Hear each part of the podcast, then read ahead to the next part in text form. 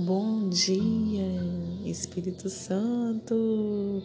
Bom dia para você que já acordou e está aí me ouvindo. Ai, que maravilha! Mais um dia, né?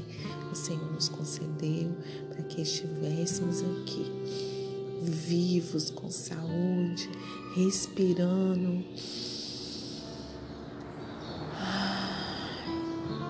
É muita graça de Deus, é verdade.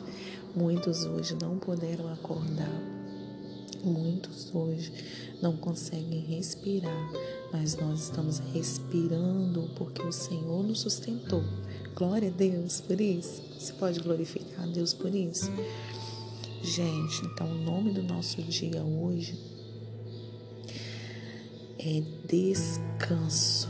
Ai, meu Deus como a gente precisa descansar e confiar no Senhor, né?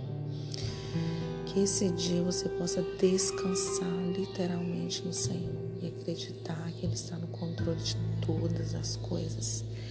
É muito importante quando nós damos nome ao nosso dia, sabe? A gente por muito tempo andou escravizado durante o dia, não é, gente? Fala a verdade acordamos pela manhã e às vezes nem agradecemos ao Senhor, nem paramos um tempo para agradecer a Ele pela vida, pela oportunidade né, de estarmos mais uma vez é, com saúde, já saímos correndo, tô atrasado no trabalho, já bate no gato, já briga com a mulher, já briga com o menino e sai pro serviço, chega lá, fica mal-humorado, fica o dia inteiro mal-humorado esse conceito andou muito tempo com a gente, muito, muito tempo, até a gente entender que a gente precisa entregar o nosso dia ao Senhor, não é verdade? Quando entregamos, as coisas fluem de uma maneira naturalmente. Então vamos lá, gente, falar um pouquinho sobre a língua. é pedacinho de carne abençoado, né, gente? Então tá. O texto de hoje Está em Tiago 3, 5, 6, que vai dizer assim. Assim também a língua, pequeno órgão, se gaba de grandes coisas. Vejam como a fagulha incendeia uma grande floresta. Ora, a língua é um fogo, é um mundo de maldade. A língua está situada entre os membros do nosso corpo e contamina o corpo inteiro e não só põe em chamas toda a carreira da existência humana, como também ela mesma é posta em chamas pelo inferno. Meu Deus, que palavra é essa? Olha, a língua tem o poder de contaminar o corpo inteiro.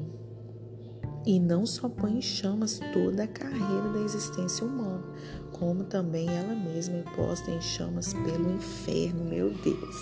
Então isso quer dizer que se eu não controlar minha língua, eu posso ir para o inferno. Não é isso que a palavra está dizendo? Meu Deus, é muito grave isso, né, gente? Então vamos lá discorrer. Hoje nós vamos falar a medida do fogo. Ela pode causar grande destruição.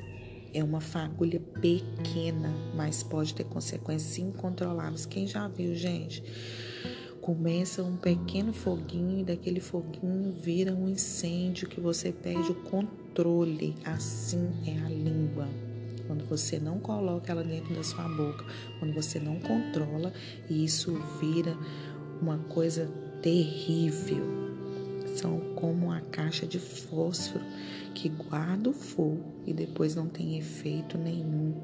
Quando você sente aquela vontade de falar, o que vem na ponta da língua, este fogo está acendendo e quando solta a palavra, consome quem está perto. Meu Deus do céu! Gente, uma pergunta. Você já sentiu a língua queimar com vontade de falar? Gente, eu já ouvi tantas pessoas falando assim: nossa, minha língua até queima de vontade de falar. Quem nunca ouviu isso, gente? Todo mundo fala isso. Minha língua tá até coçando com vontade de falar. Nossa, eu vou falar isso aqui.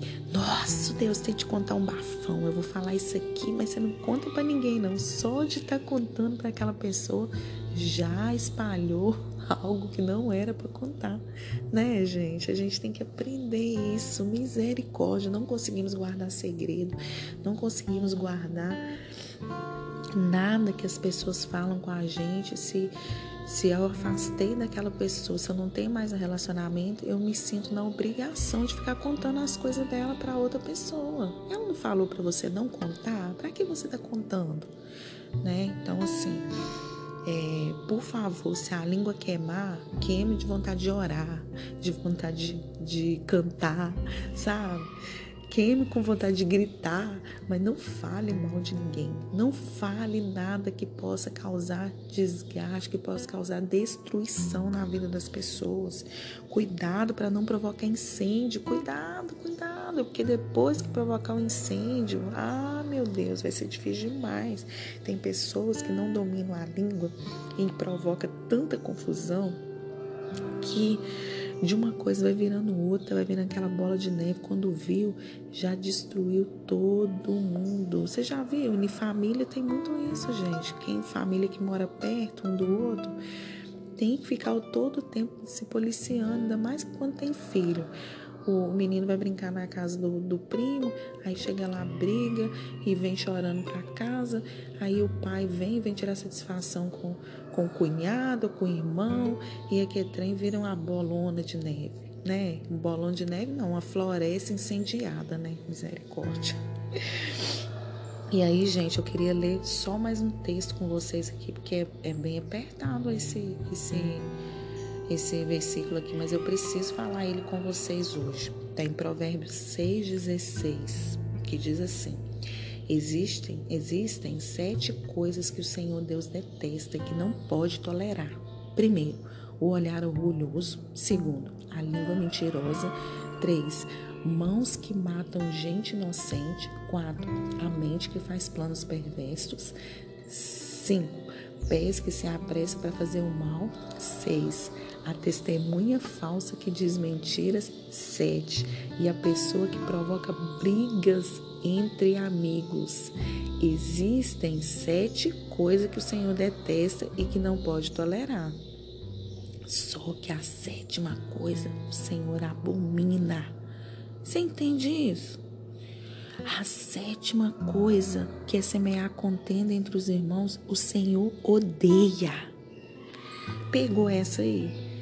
Gente, a gente tem que aprender a respeitar o próximo, respeitar as pessoas, não sentar a lenha, não pegar uma foice e dar uma faiçada nas costas, porque as pessoas têm feito isso muito, muito, muito, muito, muito. Não tem respeito nenhum pelo próximo, não tem respeito nenhum pelas pessoas, não tem respeito nenhum pelos amigos.